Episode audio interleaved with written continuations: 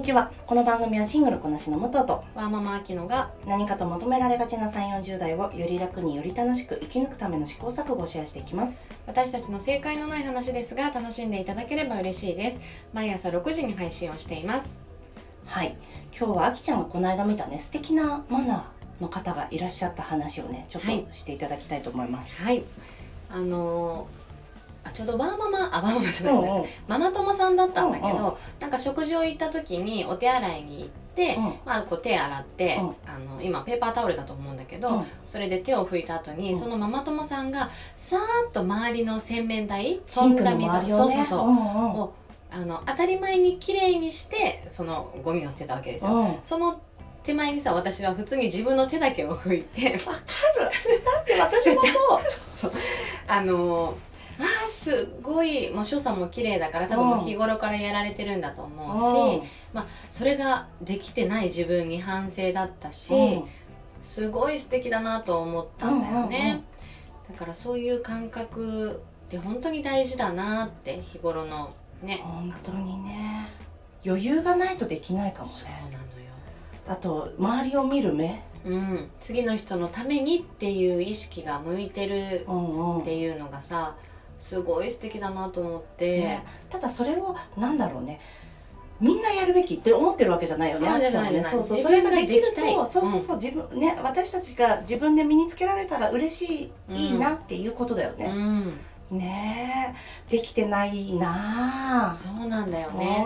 うん。今まではさそのペーパータオルの文化じゃなかったから、うん。あのねドライヤーうんうん。だったりするんだろうけどペーパータオルになった今それできるしさ、そうだね。うん。確かにそれ真似したい仕草の一つだね。うん、と思いましねた、 pay for ward。pay forward？pay forward っていうほど あのフォワードじゃないけど。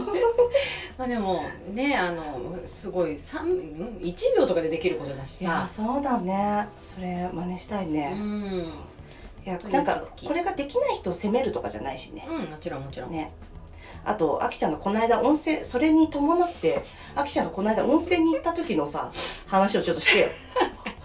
また洗面台ネタなんですけれども、あの私日帰り温泉とか、まあ、うん。温泉とかが好きだからよく行くんだけど、うん。あの女性はねあのドライヤうん。ー乾かして、えーこう洗面台に座ってる時が多いと思うんだけど、その抜けた髪をみんなあの洗面台になななんていうの？入れるっていうのかな、洗面台が髪の毛が入るじゃない、うん。それをあの私は一応最後それはティッシュでこうさ集めて捨てるんだけど、シンクのボールの中あがそうそうそう。あの紙でいっぱいになっちゃうんだよね。そう。紙でいっぱいになっちゃうとまでは言言わないけどドライヤーとかやるとどうしても紙抜けるからね。ねみんな多分そこのシンクの中に入れてると思うんだけど、それをそのままにしてる方がいたんだよね、うんうん。で髪が長いもんだからさ、うん。まあまあな量なわけよ。そうですよね。ね。で、うん。そんなあの清掃員さんが循環常にしてるわけでもないし、これを、えー、と誰が掃除するんだろうなってうん思わせてしまう、ね。まあ、それが悪いとかじゃなくてその方のそういう感覚値がそれだったと思うので、ね。えなんかさそれってさこの私たちはさなんだろうあの幸運にもそれをなんだ教えてくれる人が今までいたってことだよね、うんうん。あとそういうあ髪の毛落ちてたら拾うんだっていう人が周りにいたけどうん、いなかった人もねもちろんいるだろうからね。そうだよね。そうだよね。なんか家族で年長者に男性しかいなくて、うんうん。あの同じ温泉に一緒に入ることとかがないとかねもちろんあるだろうからね。ううんうん。だから家だったら全然いいと思うんだけど、うやっぱその最初のお手洗いの話に戻ると、うん。やっぱ次の人がどういう気持ちで使えるかなっていうやっぱ想像力なのかなってすごい思って、私そういう想像力がさ本当にあんまりなんていうの20代の時育ってなかったんだよね。だから30代になってできるようになったの。うんそう。過去さ私もうん。本当恥ずかしいこといっぱいしてきたなってすっごい後悔うがん。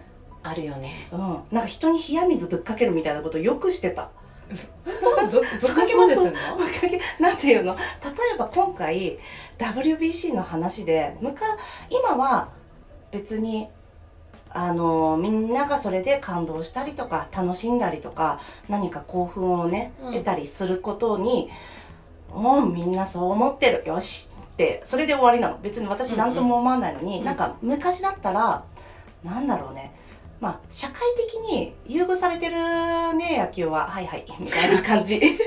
もうそれをさ思うん。今も思ってるよ。今もうん思ってる。例えばさ例えば私がえ私がこの話わかんないだろうなっていう人に映画の話しないのと一緒で、なんだろう関係ないところでそのコミュニティ内の話はしないみたいなのあるけど野球の話はさみんな当たり前のようにするじゃないですか、うん。なんかずうずうしいなって思わないってことじゃんそれって、うんうん。でもそれに昔は「ああずうずうしいですね」って私は言えてたの。なんか社会的に優遇されてるからなんかそういう文化ばっかりなんかそうやってねもてはやしてずうずほんとずうずうしいなって言ってたんだけ。ど今言わないよ。思うだけ。うんそうだね。そうそう。そういう印象ちょっとあったかもねそうなの、ね私そうそう。冷や水ぶっかけ女だったんだよね。でもそれで昔から武藤はそのうん。自分の、なんだろう確たる意見考え方を持ってて、それにをなんだろう人に伝えてもうん。恥ずかしくないって思ってる感覚がすごいなっていうのは昔からあったんだよね。えー、でもさみんなが楽しんでるのをさやっちゃダメだよね。ありがとうそれでもは大人の配慮として思うけどそうね。うんでも。別にね言いたいこと言えばいいと思うし。そう別にみんながね別にうんその人が WBC とかまあ何でもいいんですけど、うん。何かで受け取ったものって誰にも奪えないものだからさなんていうの？その人は私に何かを言われたところでそれ自体は傷つかないと思うんだけど、でもそこにわざわざ目の前に行ってバッと言わなくたっていいよね まあそれはねアラフォーになって。そうそう。それ20代の時やってた。それをねなんか尖りと勘違いして行っていましたね。恥ずかしい。恥ずかしくて。恥ずかしいよね。顔から火が出ますね。うん。いやそういうのあるよね。ある。なんか意外に常識知らなかったなとかこういう時ちゃんとお礼を返さなきゃいけないとか。そうね。そう。なんかうん。意外にやっぱり教えてもらえてなかった。あの、まあ、他力本願じゃなくて、うんうんちゃんと教えてもらう機会意外にないことはあるなと思って。社会で何回か出て自分で学ぶみたいなね、うん。であとそのなんていうの？その自分で学ばなきゃいけない、うん。見て学ぶみたいなことをやってない人をあの人あれができてない。みたいに批判するのも今はもうしないけど20代の時は多分自分がさ知ってることを誰かが知らないとか。えご祝儀のお金が3万円って知らないの？え？何それ？みたいなさ なんか批判的にさ勝手に見るのって良くないんだっていうのを今だったらわかるよ。うん。でもうわーなんか教えてもらえなかったんだみたいなさうん。嫌なやつじゃん。それがね、うん。その人の感覚価値観なんだなって今となったらそうそう。思えるけど、ね。それがなんかイコール恥ずかしいことだよそうそうそう。球団側に回っちゃうよね。ね、うんううんん、気をつけないといけないね。ね今さ野球の話してたからさうん。球団って言ってさ今球団が出てきたけど。あの ごめんなさいね。違う方だよね。違う方の球団。本場そう。あの両方の球団を書いてみてください、うん。すいません、あ、漢字を提示しようかなと思ったんだけどちょっと言えなかった。玉の方 玉の方と叫ぶ方。叫ぶで合ってるかな？どっちもさボールの球と弾丸の弾とさ、うんあってさ、うんもうちょっとややこしいからこの話は。ごめんなさいね私が言ったのにそうそうなんですよね。だから、なんですかねその髪の毛落としちゃって気づかなかった人に対して何か糾弾したいわけじゃない。うん、が何か想像力を持ってほしい気持ちもある。そうだね。どうしたらいいんだろうねこれは。我々がこのあきちゃんのお友達みたいに実践してやってくうん。うん背中を見てくれってことそうだよね。やってる人を見たら、うんうん。あそういうことするんだなってやっぱり、うんうん。まあ、これもさ気づける人と気づけない人がいるけど、そういうことをやる人が増えていくことで、うん。こう浸透していくことっていっぱいあると思うから、ねそうだね。自分自身が一そのやる側うんうん。として、そうだね。ややろう。私も積極的にやっていくわ、うん。この私ボールになるべくなんていうの？ドライヤーをかけるときにいろんな人に風が当たったりしないようにさ、このボールに頭を突っ込む状態でドライヤーをかけたりとか、あと後ろの人にお水がかからないように、うん。シャワーの時でそうそう、シャワーの時。なんかそれ、すごい気を使ったりするけど、うん。お水さ、すげえかかってくる時あるじゃん。あるあるある。でもそれもさ、まあそういうこともあるよね。っていうそうあ寛大な気持ちと自分はあの見せし背中で見せていくみたいな気持ちとね両方持あってた。のシャワーヘッドのこの方向性を考えながらかつね自分の洗いたいところに的を当てるっていうね。そうそう。でもあれさなんか自分もさ気にしてるけどできてん、もしかしたら言われたことはないけどさ、うん。当たってる時もあるだろうし、ね、確実にあると思あいます。るよね。